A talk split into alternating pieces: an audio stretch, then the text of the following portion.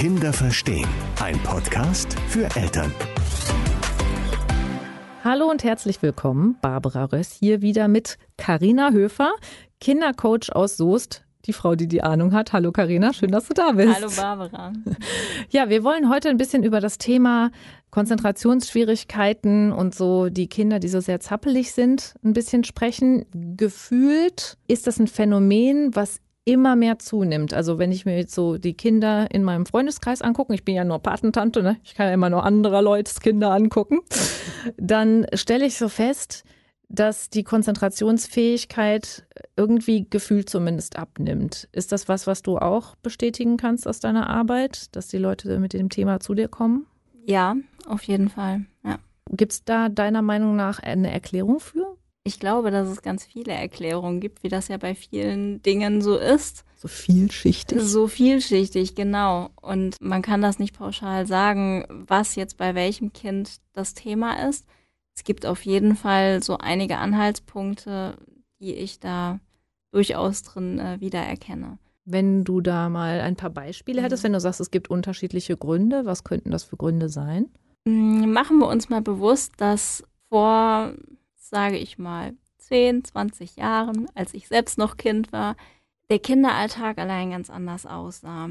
Ja. Wir sind total viel draußen rumgerannt. Also eigentlich war es so, wir sind nachmittags aus der, oder mittags aus der Schule gekommen und der Nachmittag war dann ja manchmal mit einem Hobby belegt oder mit äh, Gartentoben.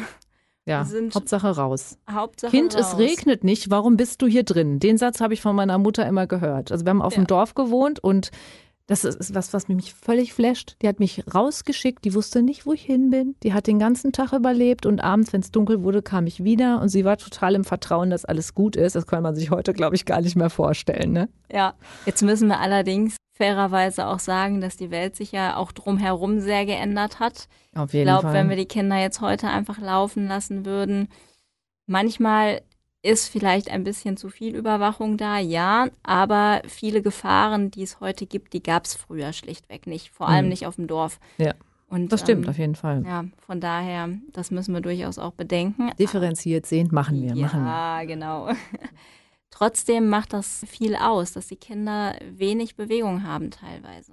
Viel spielen die Kinder auch im Sitzen. Also damit meine ich jetzt, äh, viele Kinder spielen ja heute gerne mit so Sachen wie PlayStation.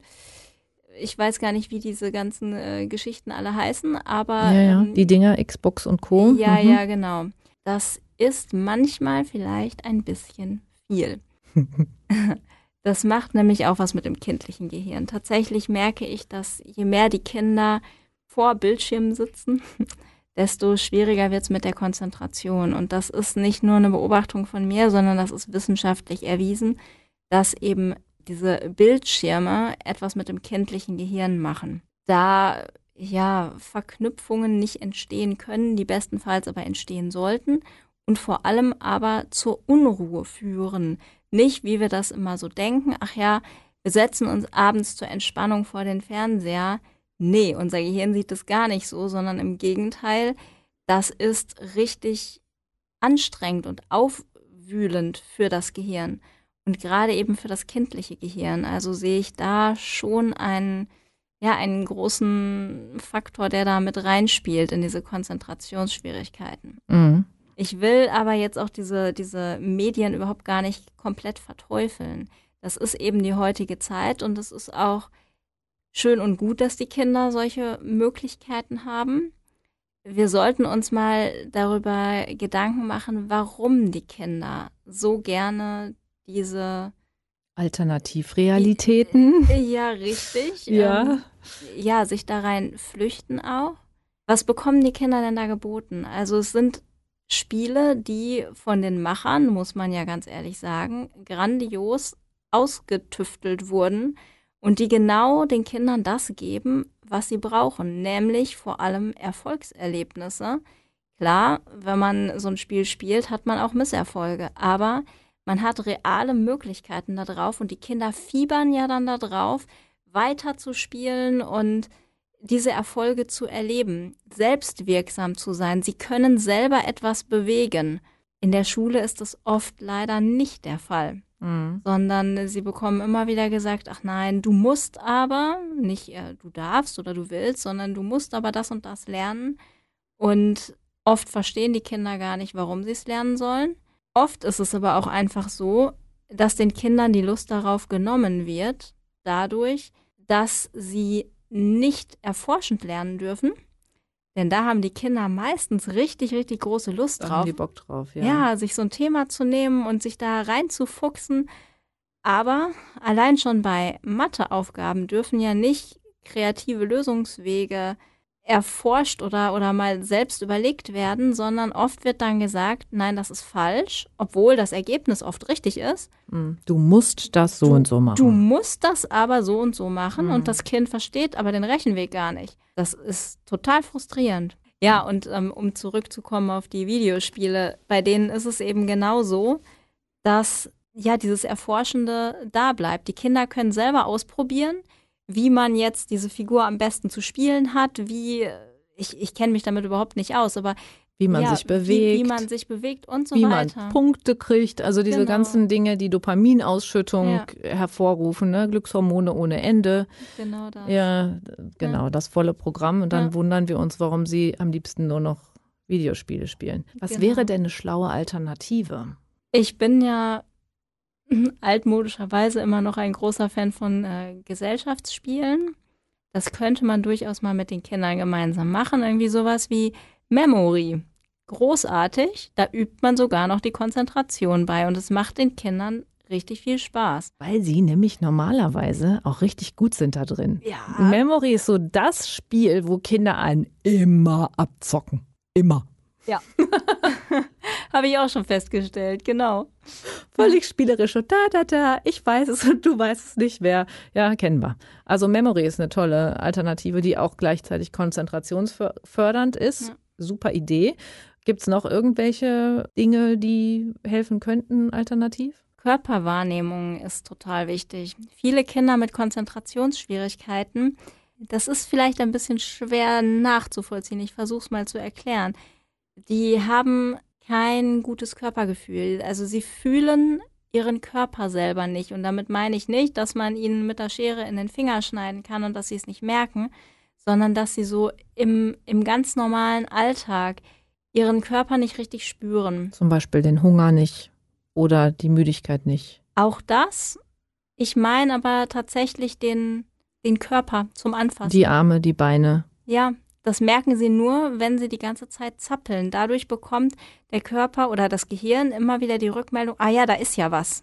Da, ich, ich habe ja noch einen Körper. Ah. Und es ist aber so, dass die Kinder das selber nicht wahrnehmen. Und auch das kommt daher, dass ähm, Sie ihren Kinder- Körper nicht benutzen wahrscheinlich, oder? Richtig, schon Mhm. in der Kindheit, in der frühen Kindheit damit nicht so richtig konfrontiert werden. Früher zum Beispiel, oder der Trend kommt heute dankenswerterweise wieder, wurden Kinder ja in Tragetüchern getragen. Allein das, dieser Körperkontakt, das ist schon so das Erste. Das macht halt ganz viel mit den Kindern, dass sie diese Wahrnehmung haben. So, und dagegen könnte man mit den Kindern einfach gegensteuern, indem man sie dazu bringt, ihren Körper durch ganz einfache Übungen wieder mehr zu spüren. Eine ganz tolle Übung, die ich vielen Kindern mitgebe, ist, erstmal sich auf die Füße zu fokussieren. Denn wir schweben oft so über dem Erdboden gefühlt und haben aber keinen Kontakt mehr zum Erdboden. Und wenn dieser Kontakt wieder entsteht, dann wird das Kind auch insgesamt viel ruhiger, weil eben dieses Körpergefühl wieder zurückkommt. Es gibt diese Sitzkissen, ich nenne die mit den Kindern immer UFO-Kissen, haben bestimmt viele von euch schon gesehen. Das sind so äh, Luftkissen. Es gibt ja einmal diese Sitzbälle und es gibt die aber in ganz kleiner Form auch, um es auf den Stuhl zu legen. Hämorrhoidenkissen sind das, meine Liebe. Hämorrhoidenkissen. Du nennst die. sie UFO-Kissen, aber die sind für Leute, die Hämorrhoiden haben, glaube ich. Nee, nicht unbedingt. die, die gibt's häufig sogar bei Aldi und dann ist es immer im Sportprogramm. Na also, gut. hm, Keine Hämorrhoidenkissen, aber so ähnlich. Also so ein So. UFO halt. Ja, genau, so ein UFO halt. Und die kann man auch zweckentfremden und auf den Boden legen. Da sind ja meist auch diese wunderbaren Noppen drauf auf einer Seite. Die andere Seite ist meist glatt. Und wenn man dann sogar noch die Noppen nach oben macht und das Kind sich barfuß da drauf stellt und mal versucht, das Gleichgewicht zu halten, probiert es mal selber aus. Das ist überhaupt nicht so einfach. Mal ein bisschen vor und zurück bewegen, mal die Zehenspitzen so nach unten drücken, dann mal die Ferse nach unten drücken, mal nach rechts, mal nach links. Früher nannte man das Skateboardfahren, ja. Mhm. Skateboardfahren, ja. da musste man Idee. auch, da musste man auch das Gleichgewicht, ne? Genau. Nach ja. rechts, nach links mit den Zehen ja. Druck ausüben und so. Ja, mhm. ja, genau. Und dann wirklich mal auf diesen Kissen Skateboard fahren. Es ist spannend. Lasst mal die Kinder vorher euch beschreiben, was so in den Füßen passiert oder wie sie ihre Füße wahrnehmen, wenn sie auf dem Erdboden stehen. Dann machen die drei, vier, fünf Minuten diese Übung auf dem Kissen und sollen sich wieder auf den Fußboden stellen und mal beschreiben, was jetzt in den Füßen passiert. Und auf einmal hört man, oh, die kribbeln jetzt, sie sind ganz warm geworden. Das ist eine ganz schöne Übung. Mhm. Probiert das mal aus. Genau. In meinen Seminaren für Erwachsene zur Stressbewältigung gibt es die Übung AFF die heißt Atme, fühle deinen Körper, finde deine Füße. Das dauert keine drei Sekunden. Ne? Einmal ein- und einmal ausatmen, einmal den Körper spüren und einmal mit den Gedanken sozusagen in die Füße rutschen. Das ist auch für Erwachsene eine tolle Übung. Ja, total. Und mit den Kindern, wenn man das noch mit ein bisschen mehr Action verknüpfen kann, ne? Dass ja. die so ihre, ihre Füße mal wieder wahrnehmen, ist toll. Ja. Der Hypnotherapeut und Angstexperte Matthias Deutsch aus Lippstadt, der hatte auch, hatte auch eine tolle Übung für die Abiturienten gegen die Prüfungsangst, was auch die Konzentration steigern sollte. Und der sagte, ein- und ausatmen, wenn man Stress hat und sich konzentrieren möchte und dann die beiden großen Zehen gleichzeitig bewegen. Dadurch müsste man sich auf die Zehen fokussieren und dadurch würde sozusagen der Stress wieder abfallen und man kann sich wieder besser fokussieren. Also das mit den Füßen, da scheint was dran zu sein. Ja, ist eine gute Sache. Fängt man unten an, weil es die Basis von allem ist, auch von jedem Kind. Ja. Und im Idealfall kommen sie auf diesen Füßchen dann gut durchs Leben. Ja. Der tolle Nebeneffekt ist ja, wenn man seinen Kindern sowas früh im Leben beibringt, dass die das als Handwerkszeug für später haben. Genau. Deswegen möglichst früh anfangen. Wer früh lernt, der hat hinterher den Ressourcenkoffer ganz voll. Ne?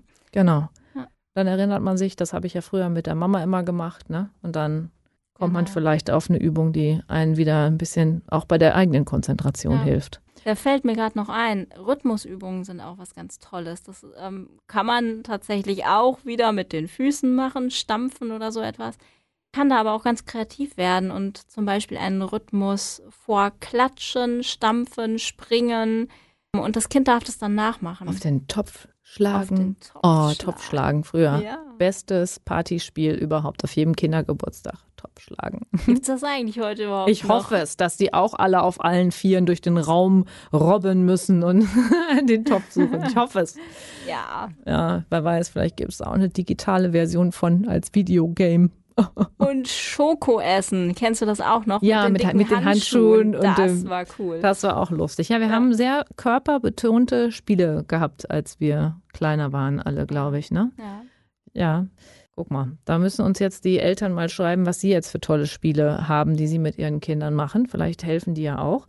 Du hast vorhin gesagt, dass es noch mehrere Gründe geben kann, warum Kinder Konzentrationsschwierigkeiten haben. Und wir haben jetzt einmal festgestellt, wenn so der, das Verhältnis zum eigenen Körper nicht so da ist, dann ist das häufig der Fall. Was ist denn noch ein weiterer Grund für Konzentrationsstörungen? Stress ist auch ein, ein großer Faktor. Wir haben ja schon eine wunderbare Podcast-Folge gemacht zum ja. Thema Entspannung. Hört sie euch an. Sehr gerne. Ihr seid eingeladen. Hört ihr alle hier auf hellwegradio.de. Genau. Und das ist eben auch ein großer Faktor, dass die Kinder nicht mehr zur Ruhe kommen und dadurch sich nicht konzentrieren können, weil einfach überhaupt nicht mehr die Möglichkeit da ist. Es gibt so eine Faustregel, dass man das Alter des Kindes doppelt nimmt und ungefähr so lange in Minuten kann ein Kind sich überhaupt konzentrieren. Sprich, wir reden jetzt von einem sechsjährigen Kind. Das kann sich Pi mal Daumen zwölf Minuten am Stück konzentrieren. Zwölf Minuten ist nicht lange. Mm -mm. Und wir erwarten aber von den Kindern, dass sie sich locker mal eine Dreiviertelstunde am Stück konzentrieren können. Mhm. Und dann brauchen wir uns nicht wundern, dass scheinbare Konzentrationsschwierigkeiten auftauchen. manchmal sind das gar keine Konzentrationsschwierigkeiten, sondern das ist einfach nur der Hilferuf des Kindes, hey, ich brauche jetzt mal Bewegung. Und wenn wir jetzt von diesen Konzentrationsproblemen sprechen, zum Beispiel in Bezug auf Hausaufgaben, dann lasst doch die Kinder einfach zehn Minuten eine Übung machen, also äh, eine Aufgabe machen. Und dann dürfen sie aufstehen, einmal um den Tisch rennen oder einmal so eine Übung machen, die wir jetzt zum Beispiel auch vorgestellt haben. Es gibt davon ja noch etliche andere. Und sich dann wieder hinsetzen. Dann kann das Kind sich auch wieder konzentrieren. Ganz viel trinken dabei. Und damit meine ich jetzt keine Cola, sondern gerne Wasser oder Tee oder so etwas. Ihr könnt dem Kind auch als Nervennahrung da ein paar Nüsschen hinstellen oder Rosinen oder sowas. Es darf auch mal ein Stück Schokolade zwischendurch sein, aber einfach, dass das Gehirn wieder neue Energie gewinnt. Genau, das Gehirn braucht ganz dringend gute Fette. Deshalb sind die Nüsse der perfekte, die perfekte Quelle sozusagen. Witzigerweise hat die Natur ja zum Beispiel auch die Walnuss extra so aussehen lassen wie das Organ, für das es besonders gut ist. Ihr dürft jetzt mal rätseln, was ich damit meine. genau. Ja, in der, in der Suggestopädie, also in der Lehre mit allen Sinnen, also wenn man Kindern mit allen Sinnen etwas beibringen möchte, da sagt man, dass es eine sogenannte Rhythmisierung geben muss. Das heißt, man sollte spätestens alle Viertelstunde die Tätigkeit verändern.